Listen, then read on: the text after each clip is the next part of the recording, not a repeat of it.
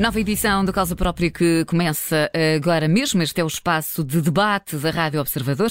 E esta semana contamos com Miguel Costa Matos, líder da Juventude Socialista, e Francisco Camacho, líder da Juventude Popular. Vamos uh, discutir a proposta de alargamento do direito ao voto a maiores de 16 anos. Esta ideia faz parte da proposta de revisão constitucional apresentada pelo PSD, Bloco de Esquerda, PAN e Livre. Uh, a moderação, como sempre, fica a cargo do Diogo Teixeira Pereira. Mas para ser levada a bom porto, esta ideia precisa de ser aceita pelo Partido Socialista também, não só porque o PS tem, tem maioria absoluta, mas porque as propostas de revisão constitucional precisam de uma maioria de dois terços dos deputados, mas o PS não está muito para aí virado. O deputado Pedro Delgado Alves já veio dizer que essa não deve ser uma estratégia de consenso e o próprio Presidente da Assembleia da República, o socialista Augusto Santos Silva, também já veio dizer que não acha grande ideia alargar o direito ao voto a menores de 18 anos.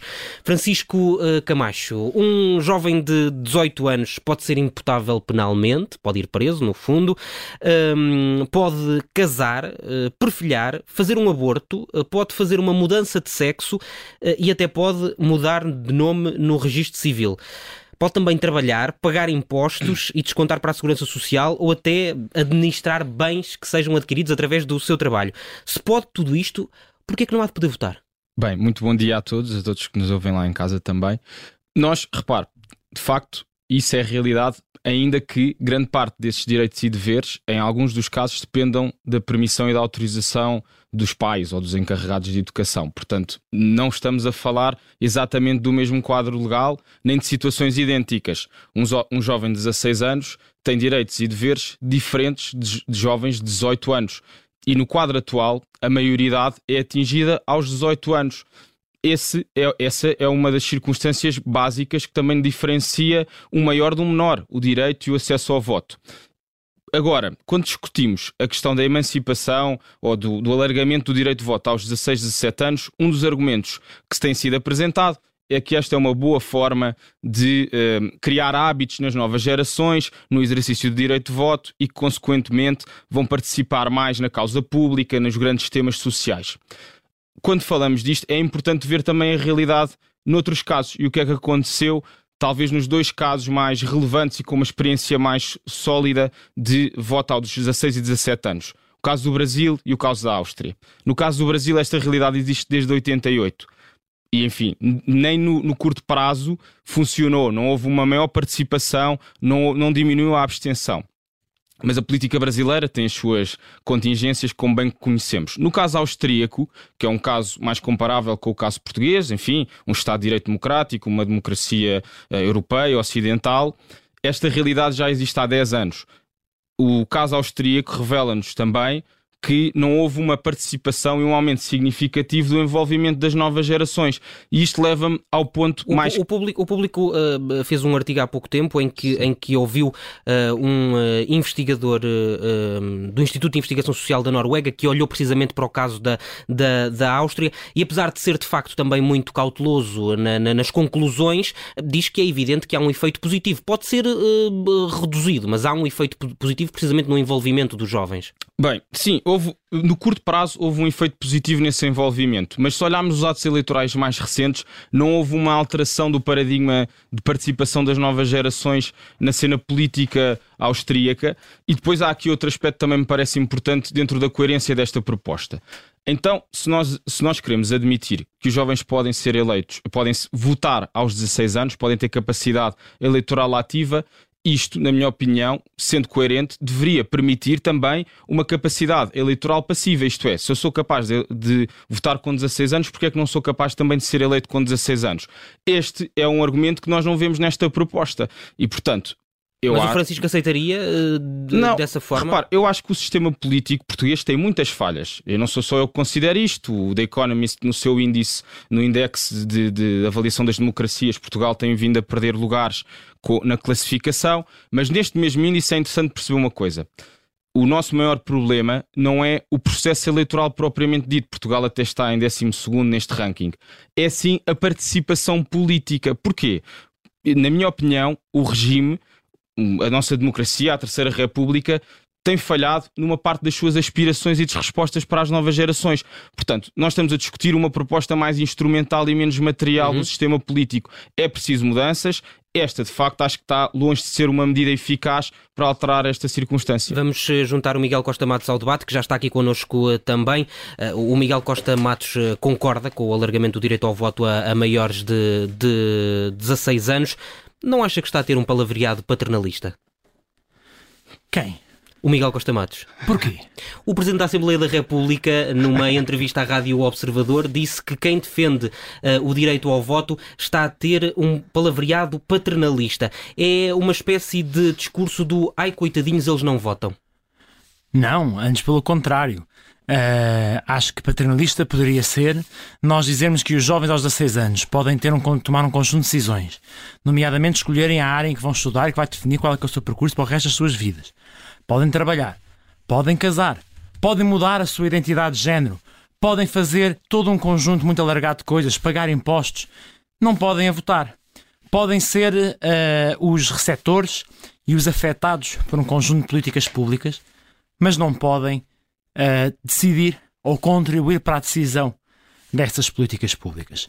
E se de facto, como dizia o Francisco há bocadinho, o nosso problema é de participação, e se nós não achamos que é paternalista como aliás não achamos para o conjunto das gerações que façamos medidas para promover a participação política das pessoas, então seria apenas lógico que pudéssemos mobilizar as escolas, que pudéssemos mobilizar as instituições dirigidas à juventude para que elas mobilizem e cativem os jovens na faixa entre os 16 e os 18 anos para o voto.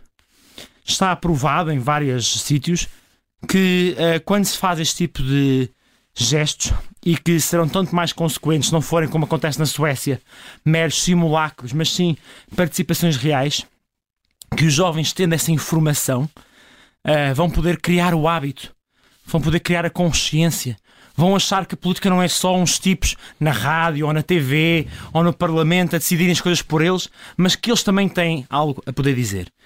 E, enfim, Uh, se nós não admitimos que a partir dos 18 anos se faça qualquer tipo de teste sobre as capacidades, aptidões, os interesses dos jovens pela política, então por que é que dizemos que entre os 16 e os 18 todos os jovens não têm nem capacidade, nem aptidão, nem interesse pela política para participarem no voto, no sufrágio, na decisão, na eleição dos seus representantes? Isto para mim são argumentos que, enfim, ainda não ouvi nenhum tipo de resposta. Depois podes dizer, neste ou naquele país, o voto aos 16 anos teve mais ou menor impacto. Epá, ok, tudo bem.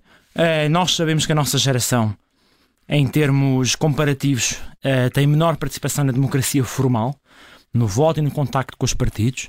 Isso é um desafio para quem, como eu e o Francisco, tem responsabilidades partidárias. Mas sabemos que a nossa geração, comparada com outras gerações europeias, não é menos participativa do ponto de vista de manifestações, assinar petições e outro tipo de formas de participação democrática, nem é menos participativa do que outras gerações portuguesas, nomeadamente mais velhas. E, portanto, qual é que é o argumento para o excluir? E não acha... Isso sim é preconceito e paternalismo. E não acha que fica essa resposta também às palavras do Presidente da Assembleia da República?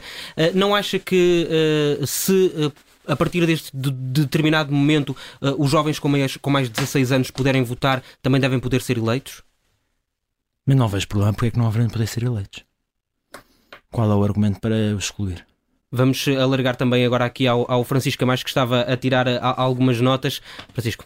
Bem, o, é, há aqui, eu de facto acho que quando falamos, aproveito para cumprimentar o Miguel, mas quando discutimos este tema, de facto, este é, é isto é, é, o, é, uma questão totalmente lateral. Nós estamos a diferenciar o, o, o acessório do essencial o essencial é envolver as novas gerações na participação política.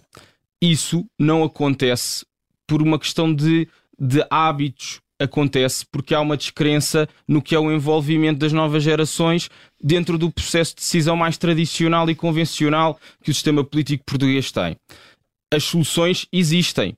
Algumas delas, eventualmente, são menos mediáticas, mas são mais certas. Há um estudo curioso do, de, do Eurobarómetro que nos demonstra que há uma carência também nas respostas do nosso sistema educativo na introdução de práticas e de envolvimento democrático. Essa seria uma solução muito concreta e interessante. E a própria literacia das novas gerações e, e todas as gerações em Portugal daria um contributo muito decisivo a este respeito. Repare-se nestes dois números. Segundo este estudo do Eurobarómetro, 50% eh, daqueles, ou melhor, de todos aqueles que estudaram, tiveram um abandono escolar aos 15 anos, no quadro europeu, 50% não se envolvem, abstêm-se no exercício da democracia no momento do voto. Quando falamos daqueles que estudaram pelo menos até aos 20 anos, vemos uma taxa de participação e de envolvimento na casa dos 80%. Portanto, isto é que é, isto é, que é o essencial do envolvimento no processo democrático. Se nós achamos que pela introdução de, de, do alargamento do voto aos 16 e aos 17 anos resolvemos as grandes carências que temos tido na renovação da nossa classe política e na capacidade desta classe dar resposta aos enseios sociais, estamos a gerar uma frustração ainda maior, porque criamos a expectativa nos mais novos, que com os 16, 17 anos, eles vão conseguir ter um grande envolvimento democrático. E daqui a 3, 4 anos percebemos que esta foi uma política falhada, como no, no, caso, como já falei no caso do Brasil, no caso austríaco, tem-se revelado uma política falhada. E mais do que isso, temos de olhar para aqueles casos, os casos de sucesso. Falámos aqui dos países nórdicos, falou de um estudo do investigador norueguês. Esse é um bom exemplo de uma democracia plena, onde há um envolvimento, uma participação substancialmente maiores do que no caso português, e aí não temos sequer essa discussão do alargamento do voto aos 16 anos. Porquê? Porque há uma consciência também que a mobilização das novas gerações não se faz única e exclusivamente pelo, pelo exercício do direito de voto há outras causas de participação. E, aliás, admitir esse cenário seria desconsiderar uma parte do meu trabalho uhum. e do uhum. trabalho do Miguel Costa Matos, que dialogamos com menores de idade Sim. que têm preocupações e que eu, pelo menos, procuro representar os seus anseios. Não, claramente que não, porque, vamos ver, admitimos aos 16 anos. Então, porquê é que não admitimos aos 14 anos? Daqui a uns anos poderemos ter essa discussão. Nós temos que ter um quadro institucional com previsibilidade no processo de tomada de decisão há um enquadramento que me parece também justo de que a maioridade é atingida aos 18 anos. Essa maioridade implica um conjunto de responsabilidades que são diferenciadas, não são idênticas, quer no quadro uhum. penal, quer no quadro fiscal, quer no quadro de outros direitos civis e sociais. Portanto, parece-me que essa é uma, uma, uma permanência e deve ser uma realidade que deve uh, coexistir com, eh, com, alguma, com alguma tranquilidade. Esse, a maior parte dos portugueses, inclusive, estão assim, bastante tranquilos com este sim. cenário que hoje está em vigor. Assim, assim, de repente, só me lembro de duas ou três coisas que não é possível fazer aos 16 anos: uh, conduzir carros, beber, fumar, uh, permitir o, o, o voto e aos. Já foi. Uh, permitir o, o voto aos, aos 16 anos não pode implicar aqui, se calhar isto é outro debate paralelo, uma mexida naquilo que é a idade da maioridade. Isso é outro debate, sem dúvida. Nós já tivemos em Portugal a idade mínima para beber aos 16 anos. Eh, há cartas que é possível obter aos 16 anos, eh, carta Mota, B1, 125. motas e também uh, aqueles uh, microcarros, microcarros que, uhum. que também uh, muitas vezes se, se vêem. Enfim, eu, eu admito que isto há, há um, uma arrumação na idade mínima para se ter maioridade que é um bocadinho. Uh, em alguns sítios é assim, é 16, nos sítios é 18. Uh, a mesma coisa se aplica no final da idade de ser jovem em que para um conjunto de leis e programas do governo é 30 anos, noutros é 35, até uhum. os jovens agricultores que é até aos 45 anos. E em tempos a maioridade era aos 21 anos. E portanto isto não há aqui uma data mágica em que de repente, pling, a pessoa é maior de idade. Sim. Mas esta questão uh, é da maioridade questão... é importante até por causa da educação, não é? Porque nós temos neste momento a, a, a educação, o ensino obrigatório até aos 18 anos. Se a idade uh, da maioridade baixar para os 16, vamos continuar a obrigar adultos uh, a frequentarem a escola? Ou ela teria que baixar também para os 16? Por isso é que esta questão da, da maioridade se coloca. Sim, uh, nós temos a idade de voto aos 18, aos 18 anos desde o 25 de Abril. Uh, e nessa altura a escolaridade obrigatória não era até aos 18 anos. Hoje em dia, felizmente, desde 2006, é, é assim. Não há nenhum motivo pelo qual não possa haver, tal como antigamente não havia nenhum tipo de sobreposição, que possa haver uma sobreposição entre os 16 e os 18, uhum. entre a escolaridade obrigatória e o direito ao voto. E de facto, os argumentos que o Francisco aduziu a esta discussão são úteis mesmo por isso, porque é reconhecer à escola um papel de formar não só trabalhadores, mas formar cidadãos.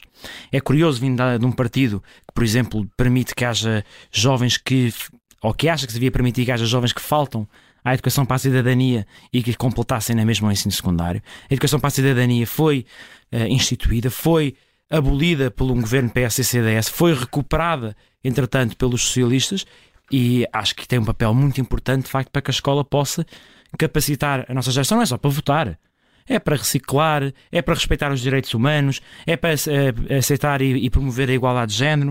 Uh, e, portanto, Sim, não é sem seguramente que isso para uma é- introdução é da agenda abusiva que compete às famílias e é isso que nós criticamos desde sempre na, nos conteúdos que são lecionados nessa disciplina. Não, não Isso é criticamos outro a debate, oportunidade. isso é outro claro. debate Sim, ainda. sim, o Miguel é que fez aqui uma Mas, invocação eh, do, do CDS. da Falando nossa ainda da educação, o, o Francisco falou da importância de completarmos a educação. De facto, porque as pessoas, quando completam a sua educação, participam mais. Há um estudo da Gulbenkian que nos demonstra que o fator decisivo que faz com que mais pessoas votem é o fator da educação. E isto não, faz, não nos faz somar um mais um e perceber que se jovens estiverem entre os 16 e os 18 anos a votar e na escola, possam- possamos ter momentos como temos o Dia da Defesa Nacional, eh, como temos outras disciplinas em que possamos capacitar os jovens para a intervenção cívica, para a participação Mas isso eleitoral. pode já acontecer. Eh, Aliás, eu acho que isso até era, um, era é uma célula e um período de consciencialização essencial. Que no ensino secundário haja uma preparação e um facultar de pensamento institucional, do funcionamento eh, Mas ainda regular bem, das, ainda bem que o das instituições democráticas. Nós porque- podemos depois porque rematar para golo, usando aqui a gíria futebolística dos nossos tempos modernos. precipitando o remate, porque... porque- é isto que o Miguel diz. Se nós Não é precipitando o remate, Sim, é eh, porque- o estudo da Gulbenkian, se me permites terminar, eh, é que diz- diz-nos que os jovens participam quando sentem que há uma autoeficácia política. Ou seja, que não estão aqui a mandar umas postas de pescada nas redes sociais e depois que sai, cai em saco roto aquilo que, aquilo que eles defendem. É por isso que foi importante, ao longo dos últimos sete anos, nós temos instituído o IRS jovem, as creches gratuitas, investir mais na habitação jovem, entre outras medidas, e nada disto chega. E por isso mesmo é que é importante reforçar a voz política dos jovens através da sua participação eleitoral. Não é dizendo, olha, a tua participação é muito importante, mas é só para fingir, está bem? Porque para votar, e para isso tu não contas. Se nós queremos mobilizar a participação dos Bem, jovens, mas isso, temos que isso, ser isso se calhar estás a fazer um autorretrato do que tem sido a maioria absoluta do Partido Socialista, que eventualmente, pelo facto dos, dos menores não votarem, não têm políticas que perseguem as suas ambições. Esta também é uma visão ah, de, de conflito geracional, isto é. Eu não acredito também em consciência que o Miguel julgue, pelo facto dos menores não poderem votar, que as suas preocupações não podem ser representadas pela classe política portuguesa. Ah, de facto, isso seria, uma, seria algo que, que me geraria aqui alguma confusão e, e- e um discurso que, de resto, admito, o Partido Socialista ah, hum, deve, deve ter uma reflexão interna, mas não é pelo facto dos menores não votarem que as suas preocupações não são representadas. Vejamos um caso eh, paradigmático disto mesmo. Greta Thunberg, quando começa a ter o seu mediatismo enquanto ativista internacional, era menor de idade. Foi por isso que a sua opinião foi desconsiderada, que não foi ouvida em grandes fóruns internacionais. Eu aí, Muitas vezes foi eu aí, eu aí, eu aí, mas Eu estive lá não- a receber a Greta Thunberg. Oh, Infelizmente não vi, não vi lá a Miguel, Miguel, eh, de facto, não foi, mas não teria sido pelo facto dela poder votar sendo menor de idade que a sua agenda teria sido ma- mais maior, com menor ou maior consideração. Isso parece muito claro. Portanto, eh, esta questão de balizarmos eh, o facto de se poder votar ou não é uma limitação também do que é a atividade de tantas organizações que existem no país. E aí também temos um caminho a fazer na valorização do associativismo que. De resto, tem tido pouco reconhecimento em Portugal, e, no- e quando falamos no contexto escolar, parece-me que também há um longo caminho a fazer na valorização destas organizações que representam e bem eh, os estudantes e os menores de idade. Acho que isso é profundamente injusto para o associativismo, dizeres que têm sido pouco reconhecidos. Não quando o sou seu trabalho digo. é reconhecido Não sou eu, não a sou nível o nacional e sou internacional, com prémios e apoios de todo o género, eh, inclusive muitos dados que projetos de que há jovens jornalistas, por exemplo, e, portanto, Dou-lhe a oportunidade de fechar o, o debate, Miguel Costa Matos. Sim, eu, eu agradeço essa, essa, essa oportunidade. Nós, de facto, isto é uma discussão muito rica, porque não há respostas certas. Eh, a grande pergunta que se coloca é: os jovens entre os 16 e os 18 têm ou não têm a maturidade para poderem votar? Alguns têm, outros não têm. Ve- eh, outra pergunta que se pode colocar e que o Francisco colocou é: os jovens participam eh, porque têm essa possibilidade ou porque sentem cá respostas para, para, as suas, para os seus anseios? Mas isto não é um bocadinho a pergunta do- da galinha e do ovo? E depois surge a terceira e última pergunta que, que, que aqui analisámos nestes últimos momentos do nosso debate, que é: os jovens têm voz não sendo eleitores? Bom, têm. Mas a sua voz não seria reforçada se tivessem direito ao voto, se pudessem também ser eleitos? Naturalmente que seria. Senão, podíamos apenas ter um conjunto de iluminados a votar, mas que, eh, da sua maneira iluminada, benignamente, auscultavam os mais jovens, aos, aos mais desfavorecidos ou qualquer outro. Isso foi um, um regime que já tivemos no passado da nossa história, entre 1926 e 1974. Mas depois, em 1974, decidimos consagrar o direito a voto a todos e acabar com a ideia de que o voto não era para todos, que era apenas para os chefes de família. E em tempos também havia limitação ao voto por falta de aptidão, porque não sabia ler. E foi, graças ao 25 de Abril, foi na noção da democracia que incluímos todos no direito ao voto. Que achámos que era isso que nos permitia formular melhores decisões, ter mais gente a participar e construir políticas públicas que melhor as representassem. E isso é algo que vamos poder fazer se dermos o voto aos 16 anos. Obrigado, Miguel Costa Matos, líder da Juventude Socialista. Obrigado, Francisco Camacho, Muito obrigado. líder Muito obrigado. da Juventude Popular, por terem vindo à Rádio Obrigado. Observador a debater este uh, assunto uh, que faz parte de alguns dos projetos de revisão constitucional uh, que devem, ser, devem começar a ser debatidos nos próximos tempos.